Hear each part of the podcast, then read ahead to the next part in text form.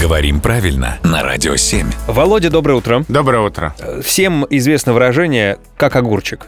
Вот вчера буквально ложился пораньше, думаю, какой я молодец, проснусь завтра, как огурчик. А потом себя остановил, думаю, зачем мне просыпаться по упорчатым зеленым. Так себе состояние. Хорошее выражение, как огурчик.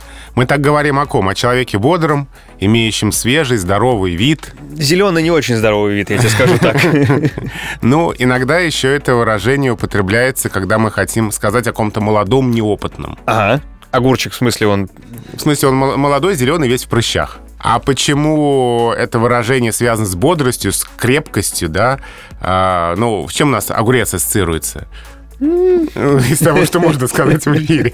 Ну, ска- ты давай предположим. э, Ну, Вот, вот он созрел, да, вот он такой сочный. Ну, са- салатик нарезать да, какой-нибудь. нарезать, похрустеть огурчиком. Да. То есть это что-то такое, что придает энергии, да, силы, бодрости. Вот поэтому. Ну а раз ты говоришь, что это еще употребляет значение как молодой, то можно проснуться б- буквально во времени назад. Просыпаешься, а ты тинейджер снова.